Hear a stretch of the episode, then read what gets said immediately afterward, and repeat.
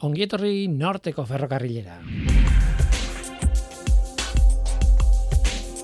Euskadi Erratian, norteko ferrokarrila.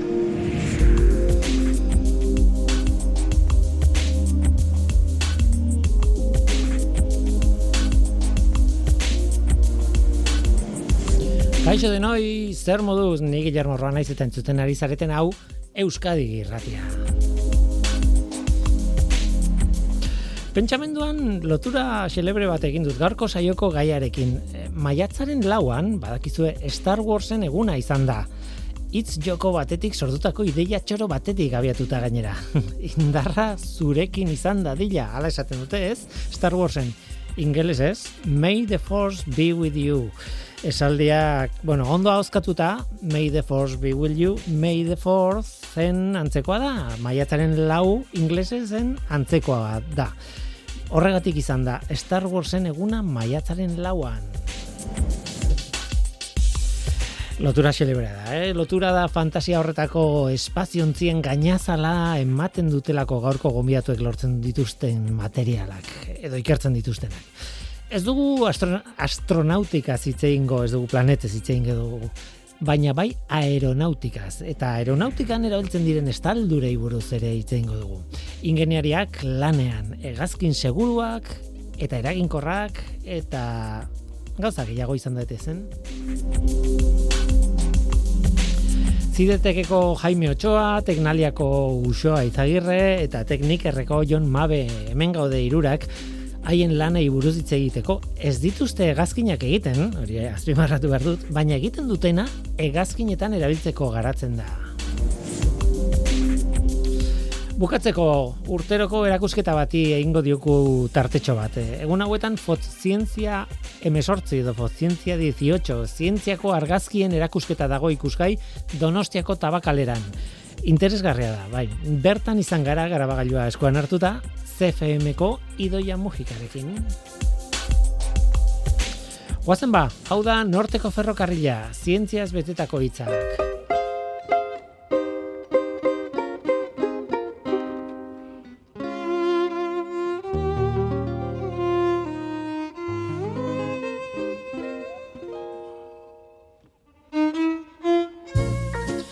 Joko Olimpikoen leloa zein zen? Zitius, Altius, Fortius, ezta? Azkarrago, altuago, indartsuago. Ba, hor non bait, materiala berriak edo material berriak edo materialen ezaugarri berriak ikertzen dutenek, horixe, gauza bera. Hori bai, horrekin ez da nahikoa, airetik garraiatzen gaituen makina bateko paretak eta egoak egiteko. Noski, azkarrago altuago, indartsuago, baina orain jasangarriago ere nahi ditugu izatea.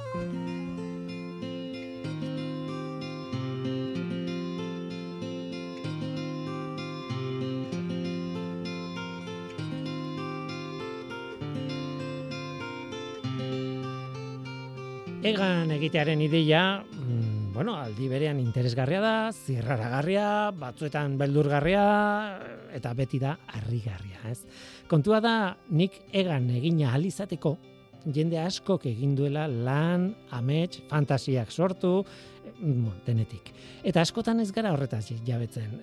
Gehienez gure beldurrak pentsatzera ematen gaitu ba, norbaitik pentsatuko zuen ondo nola egin behar den egazkin bat. Nik egan egin alizateko. bai, noski erantzuna da, bai ez, pentsatu dutela. Baina ez da hori bakarrik. E, jende asko etengabe ari da pentsatzen behin eta berriz e, berrikuntzak egiteko zer egin behar duten nire egaldia seguruagoa, eraginkorragoa, alik eta garbiena eta lasaiena egiteko, ez? Ba, gaur mundu horretan sartuko dugu sudurra, edo mundu horretako zati batean behintzat ohar bat daukate, gazkin ez arituko garala, hauren aero, mm, aeronautikaz, baina hemen kontatzen duguna beste arlo batzuetan ere aplika daiteke, argi dago, eta teknologiak erekin zer ikusi duen jendea besterik ez dugu ekarri oraingoan, ez dago psikologorik, ez dago medikurik, ez dago ez dakit, e, beste mota bateko aditurik, baina mm, mereziko luke mm, bestelako aditu horiekin ere hitz egitea egaldi buruz. Bueno, gaurko gaia ez da gaurko gaiak berez estaldurak dira. eta estaldurak erabiltzen dira edo oso oso oso lotuta dago aeronautikarekin. Orain ondo esaldut. Bueno, sarrera hau zertarako ba batez ere ez bakarrik gaia aipatzeagatik, baizik eta aditu multzo bat aurkeztu behar dudalako. Modu batera edo bestera, denek egiten dute lan elkarrekin nolabait, banatuta baina elkarrekin, e, enpresa ezberdinetan edo zentro ezberdinetan, baina elkarrekin, egan egiteak, ba horixe, gero eta oberen egin dezagun, ez? Berretea aliantzaren eskutik bildu izan ditugu hiru aditu gaurkoan. E, teknaliako usoa izagirre, kaixo ongitorri. Kaixo. E, zideteketik, Jaime Ochoa. Kaixo, Jaime. Kaixo, barratxaldeon. Eta teknikerretik, Jon Mabe. Kaixo, Jon. Kaixo. Eta harrigarria, kanpotik usita bintzate, harrigarria da denok nola bait lotura bat duzuela egazkinarekin, eh? Ez dakit. Bai.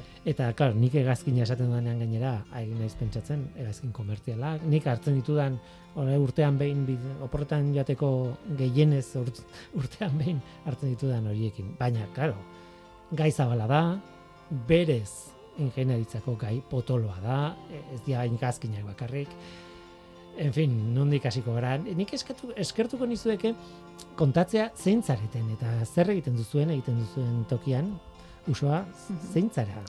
Bai, ni usoa izagirre naiz, Hmm. e, teknalian lan egiten dut, e, ikertzaile seniorra naiz bertan, e, ni kimikaria naiz, e, izatez edo ikasketak, bezala. kimika ikasketak ditut. Mhm. E, gero ondoren ba, lanarekin lotuta e, doktoretza egin dut, e, materialen ingenieritzan, eta bai, ba, urteak dara mazkit, e, ja, igual hogei urte, ba, estaldurekin lana egiten, eta bai, estaldura hauek askotan, ba, e, ega, egazkinetan doaz, edo bai. e, Lagun batek eskatzen dizunean, zu, zu zertan egiten duzu lan egazkinak aipatzen dituzu edo ez? E, bueno, ba, batzutan, bai, e, bai, ze gazkinek eta, bueno, e, kotxeek eta, bueno, beste Bai. gauza askok estaldurak behar dituzte, e, ba, funtzionatzeko. Bai, argi bai, ez ez. Jaime, zu- zuk, eh, bueno, eh, kontatu iguzu, zein zaren, edo ikasketez zertzaren, eta...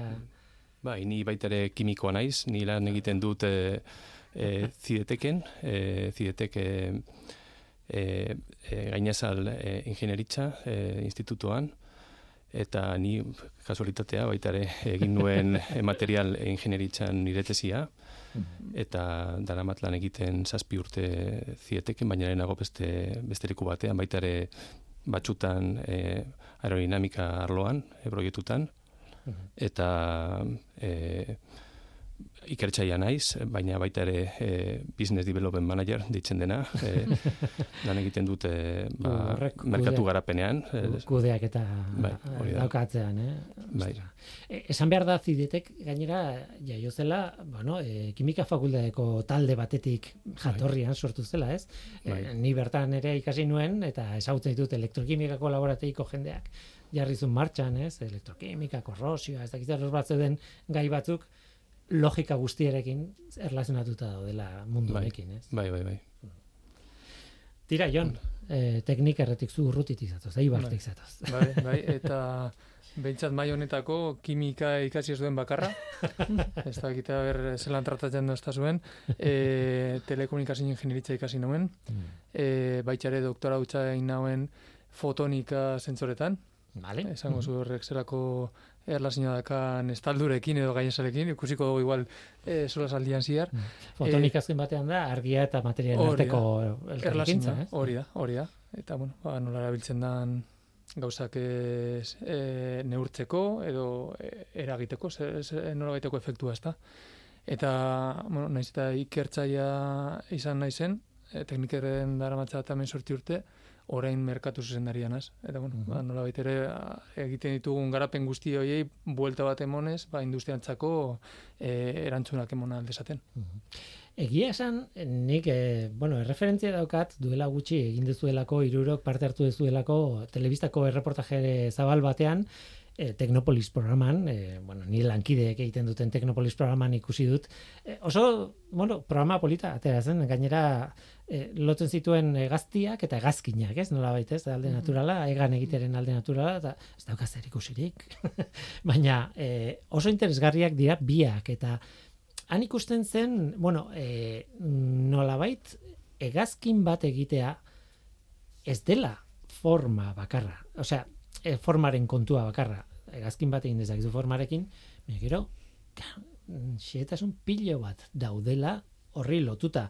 Ez dakit nondik hasi, baina behar bada e, mm, zurekin hasiko gara jon, e, mikro mikrozulaketak egiten dituzuelako e, gainazaletan, eta hori egazkinetan aplikatuta adibidez, zuek ez dizu egazkinerik egiten, nik daki dela, baina hori egazkinetan aplikatuta horrek hobetzen du hain zuzen ere, bueno, eh, kontsumo energia jeitsi, marruskadura jeitsi, eh, bueno, itzein mm. dugu ez, fluxu laminarra, eta ah. gazaiek ez, bai. ingenieritzako kontuak, eta eh, mundu bat sekulakoa, ez? Bai, bueno, azkenean eh, saia imaginatzia eh, mikrozulo batzuk, nola baiteko eragina izan aldutela, alako aparatu erraldoietan, ez da? Osa, imaginatzen dugu danok e, e, egazkin e, potolo horrek, ba, bueno, orain ari barbe, berba egiten e, mikrozulo batzu ez, ez da? Berrogeita mar mikrako zulo mordo batek, nola baiteko zelako eragina sortu aldauen, ez da? E,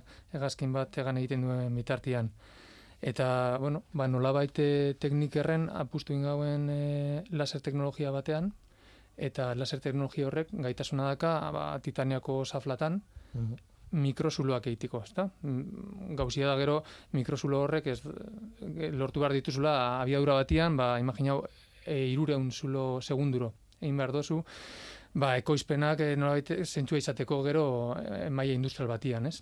E, bueno, teknologia hori da, nola e, gauzatu irureun zulo horrek e, alako abiaduran, baina zertarako eta ailegatuko gara hortara, ezta? Nolabait, e, egazkinen egalak badaukate e, eraso frontea eta front horretan e, nolabait sortzen da fluxu zurrunbilotsua edo zurrunbilotsua edo turbulentua, bai, turbulentua, bai. ezta? Eta e, antzaz, bueno, antzaz, ni ez naz e, e, aeronautika aditua, lortzen dozunean e, asalera guzti hortan e, zulotxo mordo hori izatia, flujo, fluxo turbulento edo esurrunbietxo hori bilakatzen da flujo laminarrean. Bai.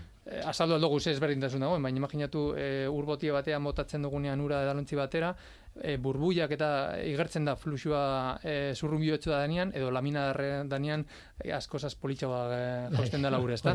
ba, bueno, efektu hori, e, aire mailan lortzen da azaleran mikrozulo horrein betartez.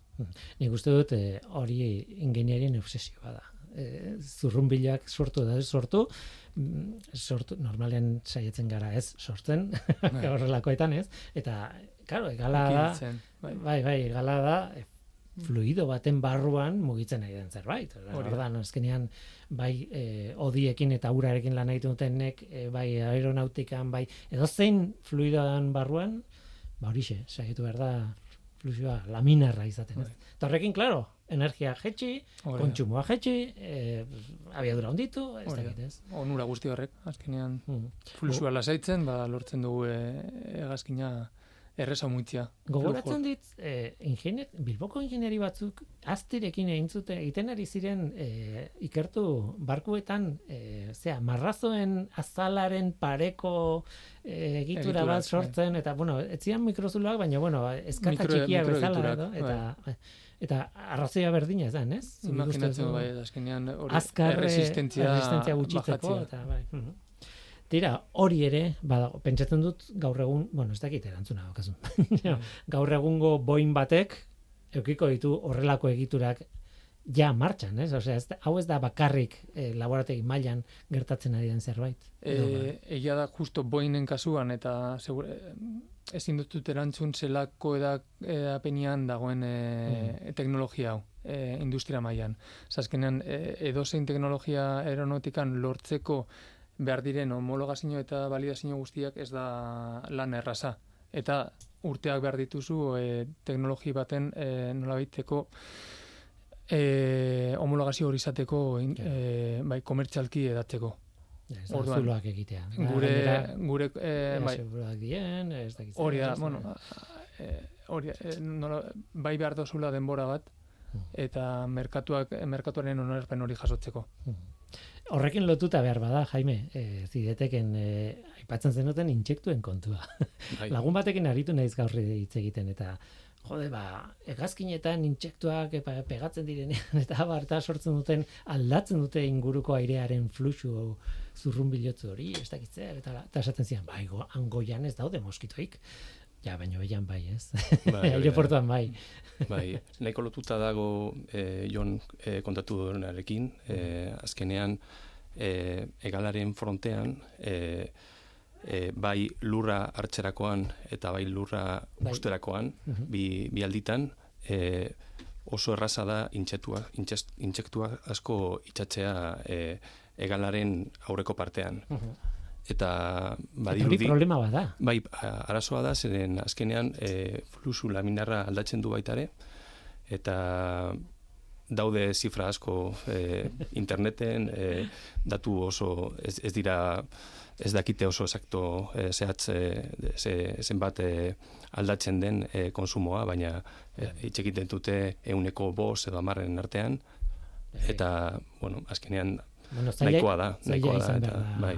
Hori neurtzea, eh? Bai, bai, bai. Gainera, adiez, e, e, Jon kontatu duenarekin lotuta, e, baita ere frogatu genuen e, e, estaldura batzuk, e, omnifobikoak direnak, haber, e, ze gertatzen zen e, zuloetan e, jartzen, eta baita ere lortzen zuten e, intsektu horiek ez e, bertan geratzea.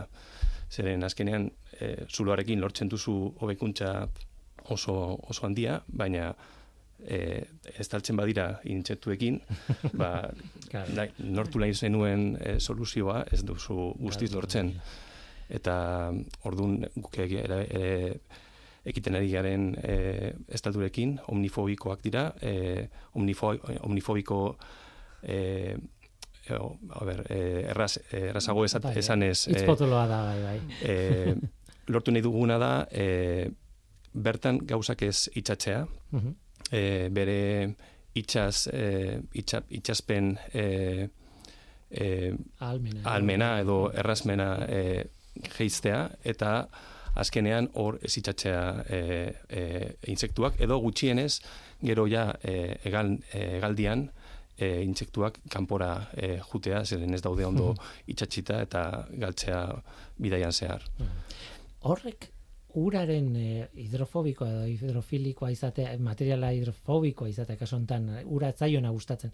Orduan esaten da ez da bustitzen nola baita, ez da da. erortzen da tanta bat eta tanta horrek alde egiten du, ez da ez da ez da Bai. lo- lotzen horrez.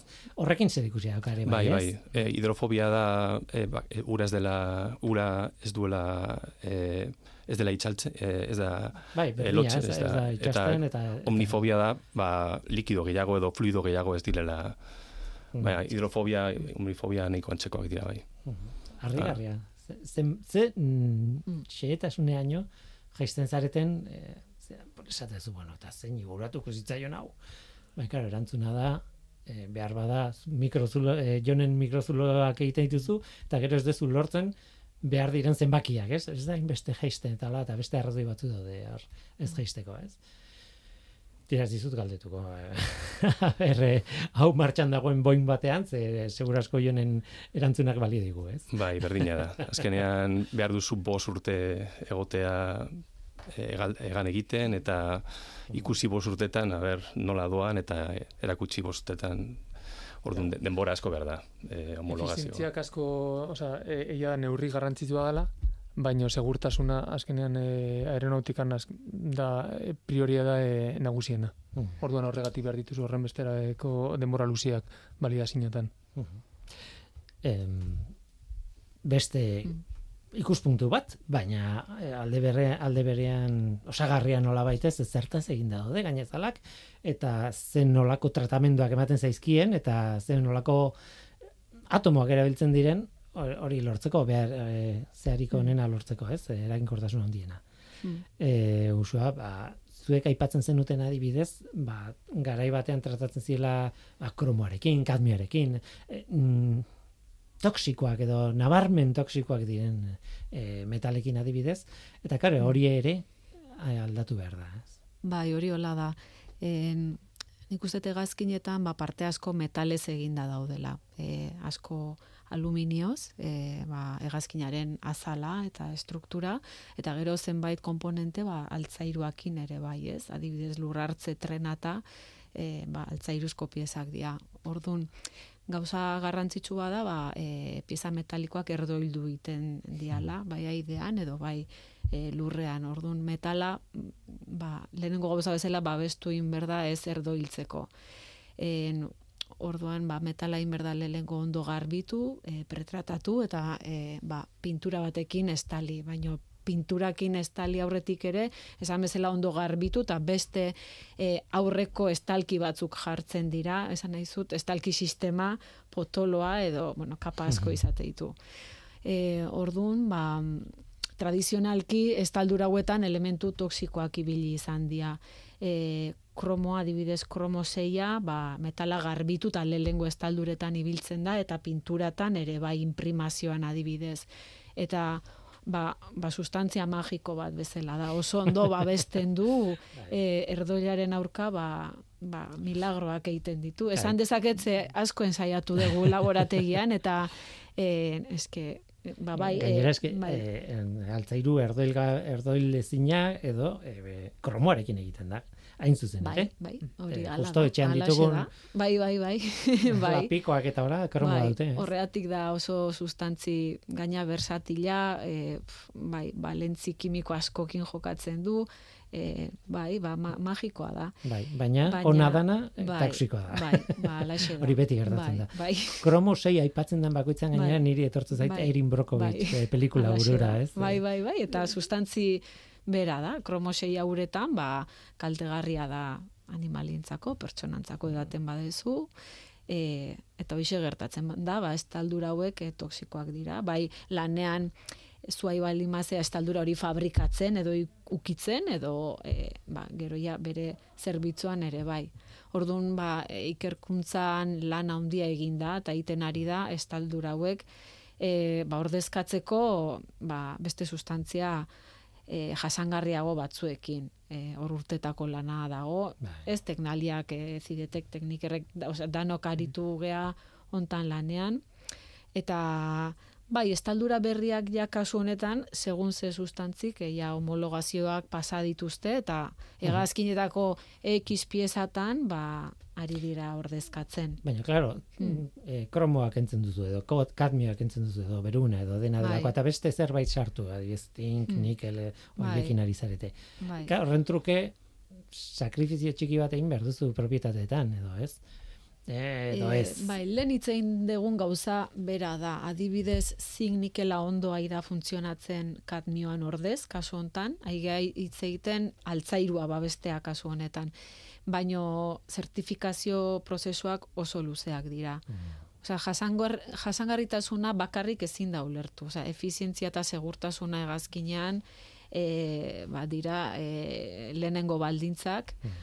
Orduan, edo zein estaldura aldatzen badezu, propietate mekanikoak, batit bat, e, osea, bermatu berdezu oso ondo, estaldura horrek ez dula ezer aldatuko txarrera, edo beto ingo duela. Claro, Eta claro. E, itzeiten nahi geha, ba, bat, test bateri izugarriak e, e, e, ba, egin behar dinenak e, ikerkuntza mailan laborategietan eta e, bai, ba, zertifikaziora iritsi arte. Oso oso lan luzea da, e, astunaz dakitan hitza, baino e, bai, industria honek asko eskatzen du. Nik bai. esango nuke, eh? Astuna, bai. ez, askotan, eh, divulgatzaileo bai. daukagu eh, tentazio hori esateko, zientzia divertigarria da, a ber, zientzia da bizitza bezala, badaude gauza mm. divertigarri batzuk, bai. baina gunerokoan, nigur askotan kontatu dut, baina nire mm. tesia gustatzen ditzaidan, nire zuzendariak beste bati kontatzen zionean.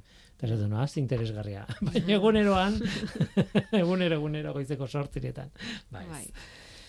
Tira, e, kontu gehiago daude, bueno, e, teknikerrea bultatzen bagea elektrifikazioaren kontua dago. Eta hori oso kurioso egin zaitez, de, bueno, zirkuito elektrikoak behar dira. Eta ordan zui planteatzen zuena, bueno, ba, zergatik ez ditugu, gainazalak egiten, ja, zirkuitoak integratuta dituztenak. Bueno, berez, e, zirkuito integratuen ideia hori da, baina paso bat areago da, ez nola baitez? Bai, bai, bueno, azkenean zuk esan dozuna, e, hegazkinen elektrifikazioak beste erronka batzuk ekartzen ditu. Bati bat, e, bueno, behar dugun e, kableen pisua biderkatuko da, amargatik, oegatik, eta bueno, e, gai, zu aipatu gai honen bitartez, nahi duguna da pisu hori murriztia. Pisu hori murrizteko, ba, beste, seguramente beste ariketa batzuk egongo dire, baina gure kasuan planteatzen duguna da, e, bueno, egitura, plastikozko egituretan bertan, e, barruan, e, elektronika edo tinta eroaleak e, sartzea horren bitartez lortuko duguna da, bueno, kablean beharra murriztia, eta, bueno, e, elektronika funtzio horrek gainazalean bertan egotea. Gu deite dutzagu gainazala dituak. Azkenean, gainazalak e, normalean daka propietate mekaniko batzuk edo estetikoak, eta honen bitartez lortzen duguna da beste funtzio batzuk gainazalan bertan sartzea. E... Baina be, problemaik hartzen ditu horrek, claro, eta hori da, ba, Teknopolisen oso ondo ikusten bai, zena, ez? Bai, bai, azkenean, e, bai, nola bet, nahazten dituzu bi mundu, e, materialen mundua, elektronikaren munduarekin, ja, nahaztutak dara matzetela ez dakiz urte, baino beste ikuspuntu bat e, baten bitarte, soinarte elektronika eta pieza mekanikoak, plastikoak loten ziran, danok ezagutzen dugun zirkuiten bitartez, zirkuito plaka berde horrek, gero karkasa plastiko batean sartze du, eta bueno, ba, horren bitartez lortzen duzu zure produktu edo funtzionalia elektronikoa. Eta honen bitartez nahaztu behar dugu elektronika hori plastikoan bertan. Eh? Orduan, e, fabrikatzen dugun e, plastiko zaflak eta tinta eroleak eta bertan ipintzen dugun komponente e, rigidoak edo zurrunak, nolabait gero kompatibilizan behar dute injekzio edo termokonforma e, prozesuekin. Eta hor, bueno, nahiko erronka ditu, bai, elektronika arloan ari garenok, bai, materialetan ari direnak. Baina egia da, hortik ateratzen dian produktuak, bai da katela onura horrek, alde batetik lortzen dozula funtzioa gainazal guztian izatia, eta besta atletikan pisuaren murrizpera. Claro. Ez dugu kontatuko, e, behar bada teknopolis.elbiar.eu ze web horrian ikusgai dago programa, eta horri, hitz egiten da izotza, e, ez formatzeko metodo ez, eta e, hor ikusten da ere bai e, tximistarena ez. Ka, tximista bat e, e, erortzen denean egazkin batean, zer egin behar dan, ez, e, nola bideratu behar den elektrizitate hori, eta kontu hori interesgarriak dira, baina mundu, mundu bada, eh? mundu, mendik kendo, mendik zerbait aldatu, bai. eta ja aldatu duzu dena. Zuen kasuan, adibidez Jaime, korrosioa da e, puntu nagusi dago bat, ez? Bai, hori da. E, Bueno, guri kasuan, e, egon gara azken urteetan lan egiten e, korrosioa detektatzeko sistema berriak. E, azkenean, detektatzeko. Detektatzeko, bai. Gertatu eta segitun, esateko. Mm, bai, aukitzeko, e, uh -huh. da, igual. Beso, detektatzeko. E, azkenean, adibidez, e, lehenago usoa esan duen bezala, e, kromoseirekin, e, kromosei daukaten estalki sistemak e, oso ondo doazten, eta normalean, ez dute arazo asko eh, ematen, baina hoiek aldatzen baduzu beste sisteme, sistema batzukin, e, baz, e, industria ez dago ziur hori e, hain hobeto jungo den. Eta e, horregatik oso garantzitsua da korrosioa oso e, gara, e, sortzen ari den momentuan detektatzea. E, asko zerrazagoa delako konpontzea e, da, da konpontzea e, puntu bat daukasunean baino e, daukasunean ja area oso handia. Eta e, duela urte asko da magu lan egiten e, erreminta ezberdinekin azkenen urteetan e, hasi gara lan egiten e, akustiko emisioekin.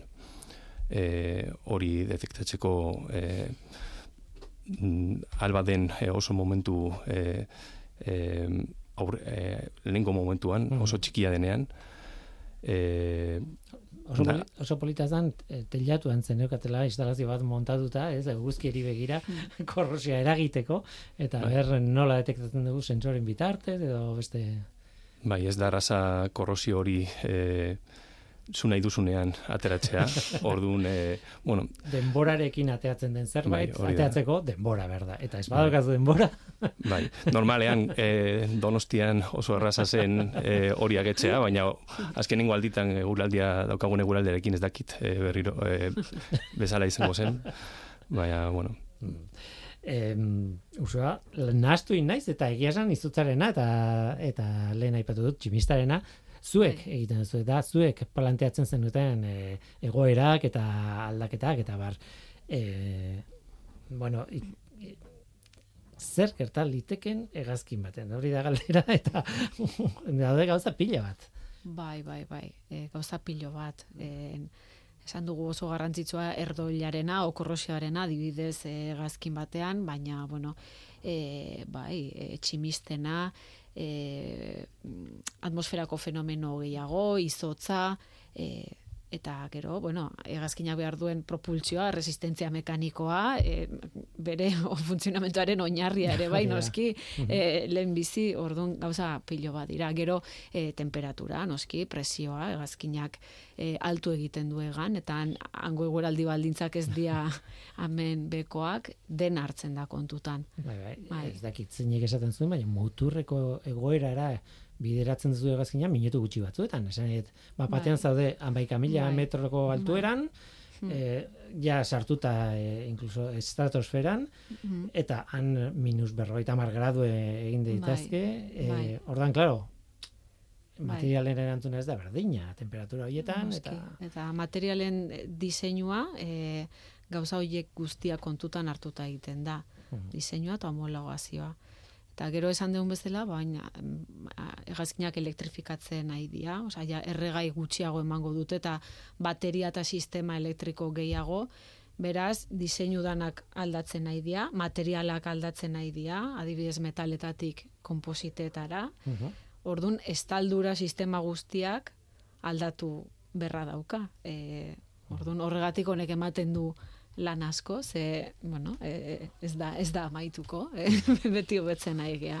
Eta egia da, eh, nik eh, impresio daukat, kons, oso konstiente garela adibidez, eh, bizilagunak erosi duen azkeneko bizikletak, bai, Mm. badula, ez dala ja burdinezkoa, ja da, ez dakit zer, karbono, ez dakit, zer, Bai. baina hegazkinetan beti pentsatzen du, ba, hori burdinezko. Hori ez da. Ez da. Ez, ez. Ez da. elektrifikatzen nahi da, gero eta jasangarriagoa da, Hmm. arintzen ari da. E, hegazkina askoa da aldatzen, Bai, igual hemendik gutxira hidrogenoak propultsatuko du. Claro, e, Bai, e, oso dinami, ematen duena baino dinamikoagoa da. Zertifikazioak luzeak dira, baino oso mundu dinamikoagoa Eta da. azkarreleko sartu hori erregaiaren kontuan, ez? Kerosenoa ordezkatu lezaken beste erregai Mm. biofuelak eta hor badago saltza oso handia, ez? Bai, bai. Ikerketa asko. Bai. Tira, e, hegazkinai buruz, hegazkinak, hegazkinak eta hegazkinak. Ja, utzi behar dugu hemen elkarrizketa, baina egia esan, gero zuen lantokira joango zarete, eta hegazkinekin zer ikusi ez daukan ikerketa egingo duzue. Baina egia da, ez, hasieran esan dudana, e, hau aplikatu daiteke beste dozen materialen ikerketara. Claro, estaldurak daude, non nahi, ez? Ez dakit zein galdetu, baina... Bai.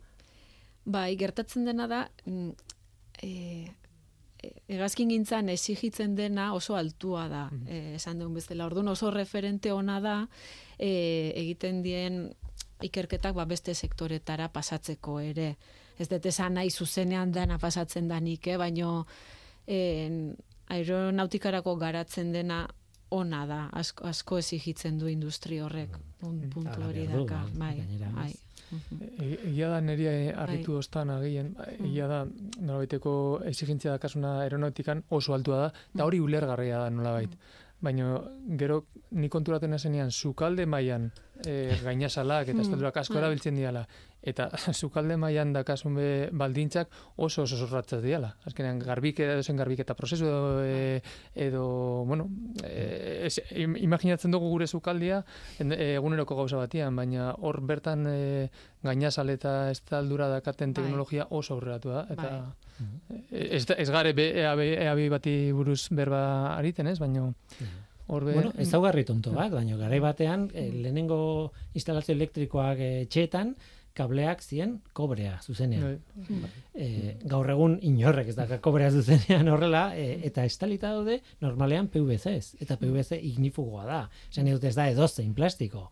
E, ez da, osea, azkenean tontakeri bat hain gutxi baloratzen dugun material batek badaukatzetik ostra, ba, ikerketa e, norbaitek buruari eman dio, ez? Sortu baino lehen, ez? Asko. Eta eta hoixe. Oso ondo, ba hemen utzi beharko dugu. E, eskertze dizuet iruroi eta eskertzen diot berriateako, bueno, beti bezala Jonkepa Gerrikagoitiari berak lotura e, bi, e, lanak egin dizkit, zuek hemen egin egon izateko. E, Usua Izagirre, teknaliakoa, eskerrik asko etortzeagatik. Eskerrik asko zuei, bai. Bai, Jaime Ochoa zidetekekoa, eskerrik asko. Eskerrik asko zuri. Eta Jon Mabe, teknikerrekoa, eskerrik asko, eta, bueno, eh, hanka sartu dugu, eh? gai honek emate du zazpi ordurako gutxi. es, besarka denoi eta eskerrik asko. Zientzia.eus Zientziari buruzko albisteak Audioak, bideoak, agenda, argazkiak Milaka eduki gune bakar batean Elujarren zientzia ataria zure eskura Entzun, irakurri, ikusi eta ikasi. Orain e, grabagailua eskuan hartuta, argazkiak ikusteragoaz donostiako tabakalerara. Ondo iruditzen?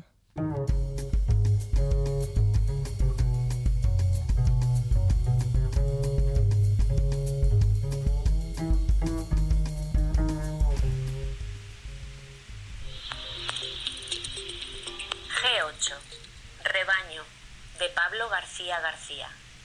ODS 15. Vida de ecosistemas terrestres.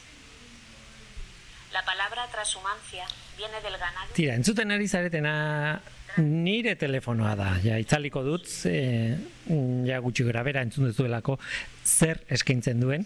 Baina kontua zein da? Kontua da hemen donostian nagoela tabakaleran, eta tabakaleran erakusketa pila badaude noski beti bezala, baina hemen jarri dute aurten ba, fot zientzia, fot zientzia izeneko, fot zientzia, ondo esango dut, izeneko erakusketa tipikoa.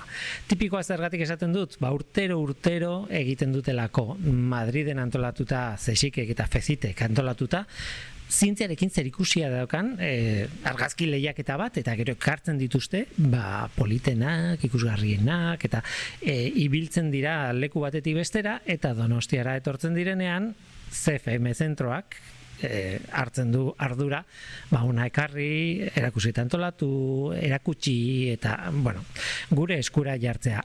Hau da, garren edizioa okerrez banago, baina oker baldin banago, eta segurasko banago, e, badaukat zeinek zuzendu, eh? Idoia Mujika CFM-ko fisika, e, kimikaria, baina baita ere e, e, ko, e, komunikazio ardura duna, kaixo. Kaixo, Willy, aspaldiko. Bai, ez dizut ongetorri esango, ze ez zu ez ni ez gaude gure goitzetan, baina norbait izatekotan e, hemengoa e, fotzientzia honetan bazuzara. Urtero, urtero fotzientzia. Esan diazu gaizki kon, e, esan dudala edizioarena? Eh, ez, ondo esan dezu, fotzientzia mesortzi, zorreagarri, bai, bai. E, hori, hori da aurtengoa, eta adierazi dezun bezala, urtero saiatzen gera, ba, erakusketa hau ekartzen, e, jakin dezazuen Euskal Herrian ikusteko aukera bakarra hau izango dezuela, beraz, benetan animatu etortzera, ze guretzat oso polita da, esperientzia bezala, eta ba, Willik esan duen bezala esango izuen nik, ba, zientzia eta argazkilaritza batzen dituen erakusketa bat, ba, nola ez genuen ekarriko, ez? Hori da. Falta zait esateko kontu bat, hasi naiz audio batekin, egia esan audio bat ez da argazki bat. Kontua da, argazki bakoitza daukala azalpen bat, zeinek egin duen argazkia, zer den ikusten dena, e, bueno, e, azalpen batzuk, eta bar, eta e, behintzat e, gaztelaniazko aukeran badago QR kode bat e, bueno, eskaneatzeko moduan, eta horrek eramaten gaitu, bueno, nire kasuan behintzat, e-box, e, zera podcast entzuteko aplikaziora, eta bertan entzuten da argazki jakin horren azalpena, bueno, argazki guztia daude horrela euskeratuta dago baita ere, testua. Bai, euskeratu dugu, urtero egiten dugu bezala. A ber, gutxi gara berazuek, idei bat eukitzeko zertopatuko dezuen ona etortzen zeatenean. Willik esan bezala, hau e, lehiaketa batetik dator. Orduan, lehiaketa horretan, bosteun argazki baino gehiago aurkeztu egiten dira, estatu mailan. Epaimai bat jartzen da, ba, hor daude adituak bai zientzia munduan, bai divulgazioaren munduan, ba, argazkilaritzan nola ez. Da, aukeratu egiten dituzten modalitate ezberdinet honetako ba, berro, guztira berrogeita bederatzi argazki. Eta horiek dira hemen jasota dauzkagunak. Orduan, topatuko dituzue alde batetik, ditzen diranak modalitate generala edo orokorra dana, gero bestaldetik mikro, niri begiak horretara joten zaizkidala asko, baina baita ere adibidez, e, ba, jasangarritasuna ere dago sarituta, edo ikasien lan egin daitezken argazkiak ere badaukate bere sekzio propioa, eta aurten lehenengo aldiz gaina, ba, COVID emeretziari, emeretziak utzitako irudi guztien artean ere, hautatua izan da baten bat, ze sekzio berezi bat egin zioten horri. Zergatik handa berezi ere sa, esango zuete, bueno, ba, ba argazkilaritza lehiaketa bat, eta kitxo ez. Bueno, alde batetik, ikerlariei eskatzen zaie, ba, epatu dizuet, ja, mikrosekzio horietan, ba, beraien lanean, lanean daudenean, ba, egiten dituzten irudiak mikroskopio oso potenteekin mikroeskalara iritsi arte, eta batzutan nanoeskalara ere iritsita, ba, aukeratzea behaiek edo esfortzua egitea, esateko, bueno, irudi hau, neri balio dit laborategian edo nere ikerketarako oso baliotsua da, baina polita da ere. Eta polita den inean banatu nahi dut. Eta tekstutxo batekin azalduko ez, zergaitik aneretza da polita edo zer ikusten den nik hemen. Ezain beste zientziaren aldetik baizik eta ba, argazki bat arrautz fregitu batzuk diruditela. Eta ez dira arrautz fregitu batzuk, ba, benetan mikroeskalan ikusten ari geran egitura bada ez. Eta gero, e, iritarrei eskatzen zaie kontrakoa. Bueno, zure egunerokotasunean, ba, inpolitak egiten dituzu dituzun argazki hoiei zergatik ez diezu ematen zientzia kutsua. Ba, zuk argazki bat egiten duzu, ba, zerbait gustatzen zaizulako, baina hor topatu dezakezu ba, naturak adierazi nahi duen zerbait, edo ba, zuri guain e, guili hasi da argazki batekin ikusten dala hemen bost ardien ipurdia ba, jaten eta ba, pertsona honek hor ikusi duen zientzia da gogoratzea zerran trasumantzia, nola izan dan agrikulturaren e, evoluzioa bizitzan, da ikutsu hori eman dio, ez? Ezta? Edo, bueno, etor zaitezte ikusi gitzazu, eh? Baino, baino benetan polita dela ikustea nola bi mundu hauek hain batzutan hain urruti daudela e, iruditzen zaigula, ba, elkartu daitezkela horrelako ekimen batean, ez? Argazkilaritzaren bitartez. Polita da esaten, esaten zenuen mikro zatia dagoela, makro zatia ere badago ardiena noskiz da mikro, baino egia da, mikroaren e, argazki hauetan, gainera frentes frentes ditugu orain momentu enten pasabide batean gaude, eta e, zen bat erabili dute ez e, mikroskopio elektroniko bat. Hori ez da nolabait eh, nolabait eh, nola esan haunditasuna hundien eman digun tresna, baina ez dago bat ere gaizki. Oso, oso, oso zehatza da, oso gauza txikiak ikusten dira. Eta orduan ido jasi da, jokoan, noski, nirekin nola ez, zer, zer den hau, zer den, ah, beste hau, baina, bueno, azalpena horrez aurre daukat idatzita, beraz, hori baliatuta erantzun dio, esan. Baina, ni etorri izan nahi zona nere umeekin, eta jolas egin dugu, e, ez irakurri zer dan, lehenengo bota jozu begirada bat, ze politak dira ikusteko, eta eta saiatu asmatzen, ze ikusten ari oten naiz, eta gero irakurri benetan zer ikusten ari zeraten. Adibidez, badago bat urdina, hor daukagu, gaude bi metrora, iru metrora, eta bagoaz horrein, eta pequeña gran muralla du jatorriz izena, arresi handi txikia, Alberto Martín Pérez na, eta hor kontua da ikusten direla, bueno, fibra batzuk edo ari batzuk edo bueno, oso oso mikrotipikoa. Eta zer rote den eta ez dut begiratu hasieran zer rote den, e, ez dut irakurri eta buelta eman dizkiot buruan, polimero bat izango da, onjo batzen azkuntza edo zer eta zer da azkenean. FPP bat mikroskopio eh, oso potente batekin ateratako ba, sekzio baten argazkia. Ez orduan hor ikusten dira oso argi nolakoak ziran ba, sare guzti horiek zeintzuk harrapatu duten ba, hilabetez eta hilabetez ba, gure virus zoragarri hau, sarsko bia. E, neri asko gustatu zait e, argazki hau ze bueno, irudikatzen du honen espiritua ez? Ba, azken finean ez gaude dituta hain eskala txikian ikustea gauzak, baina bai gaude dituta tamalez maskaria bat musuko bat erabiltzen. Orduan, segundu batez, esatea, bueno, babitu, nik aurpegian eraman izan deten hori, mikroskopioan nola ikusi daiteken, eta zergaitik antzanain garrantzitsu eramatea, ez? Hemen harri eta garbi ikusten da, ze, mm, ba, sare, ez da infinitoa, baina eske ikusten da, benetan, ba, oso oso oso zaila litzatekela oso oso oso txikia eta oztopo asko pasa beharko zenitula virus bat izango bazina ba hori zeharkatzeko ez da bai, oiana bat baina, no? Txin, trinkoagoa, esango nuke. Nik oso oso argazki polita daude. Eta, bueno, joan gaitezke banan bana deskribatzen, baina ba, berrogeita bederatzi dira.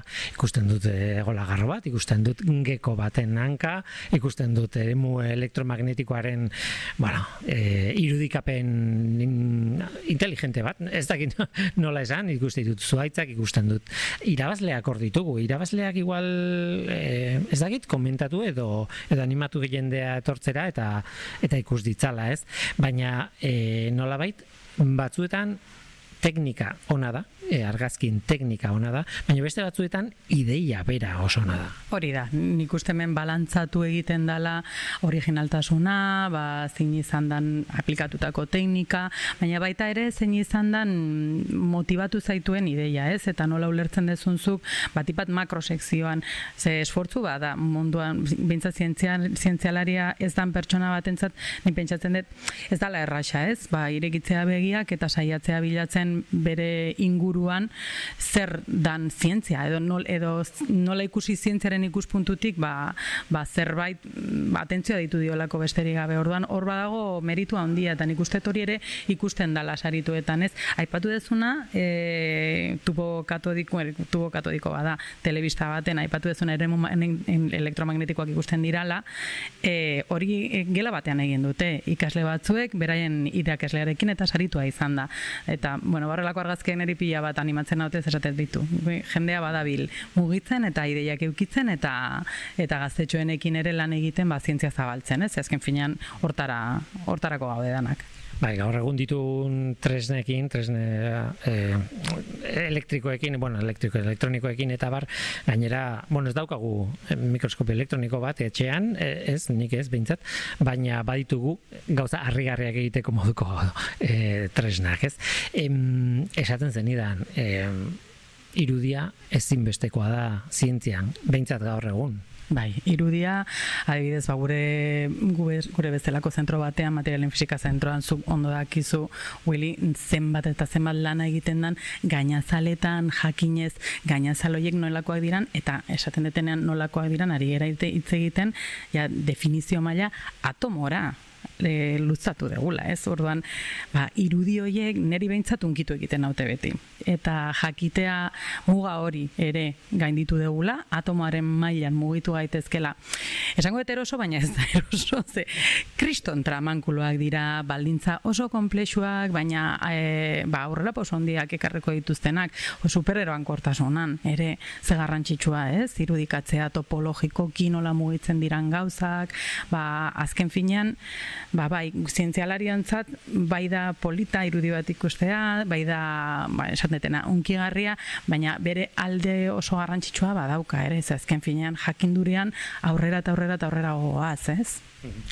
Pentsaz da, nahiz, etorri zaizkit buru ez bakarrik fizikariak, noski fizikariak, kimikariak eta hori, biologoak zer ez, eta bar, baina arkeologoak ere bai, aurkitzen duten bakoitzari, gauza bakoitzari egiten diote argazki bat, gainera tamaina adirazita, e, tokia nun aurkitu duten adirazita, esan dute hor e, kontua ez da edertasuna, hor kontua da e, balio dokumentala, hau hemen topatu nun eta horrelakoa da, eta horrela zegoen, eta eta bar, eta hori adibide bat besterik ez da.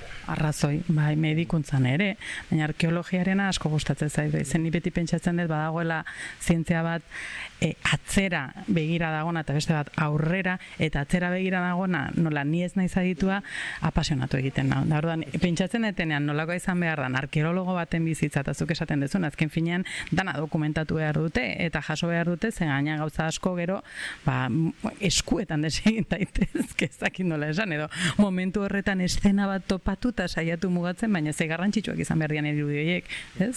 Hori da. Ez dugu gezurrik izango. Eh, aspergarria da askotan, eh? Osea, batzuetan pentsatzen dugu bai, bai, segulako, ba, ez dakit, buru ezurra topatu, ja, gehienetan ez. Danak ez dira indiana jo. ez, ez dira. Tira, nola nahi ere, argi dago, eh, irudiaren garrantzia ikerketan ere isekulakoa da. E, bukatu behar dugu, baina ezin dugu bukatu alde praktikoari begiratu gabe. E, noiztik, noiz arte, esan nahi dute, bueno, noiztik, ja, inauguratu zen, e, duela ja aste batzuk, e, zera, jot zientzia izeneko aliak eta e, barkatu erakusketa hau, noiz arte, non dagoen e, datu praktikoak. Venga, ba, tabakaleran topatuko ez du, laugarren solairuan, kutsa kulturri esker egin izan dugu hau, kutsa fundazioak eskini dugu areto hau, seguretzat oso garrantzitsua da, nun baiten kokatzea horrelako erakusketa bat, beraz, tabakaleran, laugarren salairuan, eta maiatzak hogeita maik arte egongo da irekita. Gaina, ire, zabaldik topatuko duzu eta bakalerako ordutegi berdinean. Igo, etorri nahi zutenean, eta ez da behar, mm, beste moduko ezerrez ez dezute behar e, erakusketa ikusi alizateko dena den, jarraitu zazue gure sale, jarraitu gure sale sozialak, arroba CFM Donostia, ze bertan zabalduko dugu katalogoaren zozketa bat. Eta katalogoa oso polita da. Bertan taude jasota, bai patu ditugun berrogeita bederatzi argazkiak, e, beraien azalpenak, egileak, da liburutxo bezala eukitzeko mai ondoan oso polita da. Eta edo komunean, edo behar dezuten lekua, baina azken finean, bai, aukera bakarra ura lortzeko, ba, gure ba, sare sozialetan sartu, horremango izkizu egu, ba, gizu betikoa, ba, emai zue gustatzen zaizu, gustatuko zaizue, eta horrekin ja lehiaketan parte hartuko dezute katalogo bat eskuratu alizateko. Erakusketak alde ingo duelako, egun batean eta eta katalogoa eskuratzen baldin badue, ez, hori zuekin gelduko da. E, azkeneko datu bat, ez dakit, nik uste dut ulertu zaizula, baina bazpare esatea, doainik da, sarrera. Doainik, noski, bai, bai, bai, bai, bai, doakoa, familian etortzekoa, e, eguraldiak ez duela laguntzen, etorri eta bigarren buelta bat eman, benetan gaina, erra xerra ikusten da, eta betikoa, ba, bakoitza gongo da hemen, nahi duen denbora, ni neu, esan dizu edana, etorri nintzen, ba, montatu genuelako, baina gero bueltatu naiz umeekin adibidez. Eta umeekin, umei asko gustatu zaie, ze gaina zalantzan jarri zuten zergaitikan zazpi irabazleak izan behar zuten ba, zazpi horiek eta beraiek egin zuten beraien ba, zuek ere egin dezazu, egin dezazu, egin dezakezu ez, zein izango lirateke zuen ustez, e, aurtengo zazpi irabazle horiek, eta ber bat etorriko zineteketen edo ez, epaimaie, epaimaiekin. Ba, horixe, horixe, bai, jendea da inguruan. Horixe horrela utziko dugu, e, etorri eta aukeratu zure zazpiak nola bait. E, bueno, idoiaren umeek egin zuten bezala. Eta ja koinziditzen duten. Idoia beti placer bat zurekin egotea eta eskerrik asko gurekin izateagatik. Eskerrik asko zuei.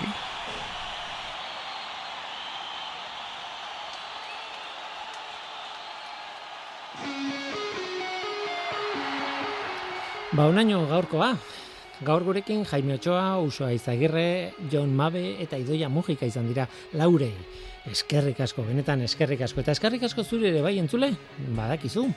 Gu hemen gaude. Norteko, abildua, eitb.eus. Gaur teknikaria Mikel Olazabal izan da eta mikroen aurrean ni Guillermo Roa, Eluiar Zientzia taldearen izenean. Datorren astean gehiago, ordu berton izan. Agur.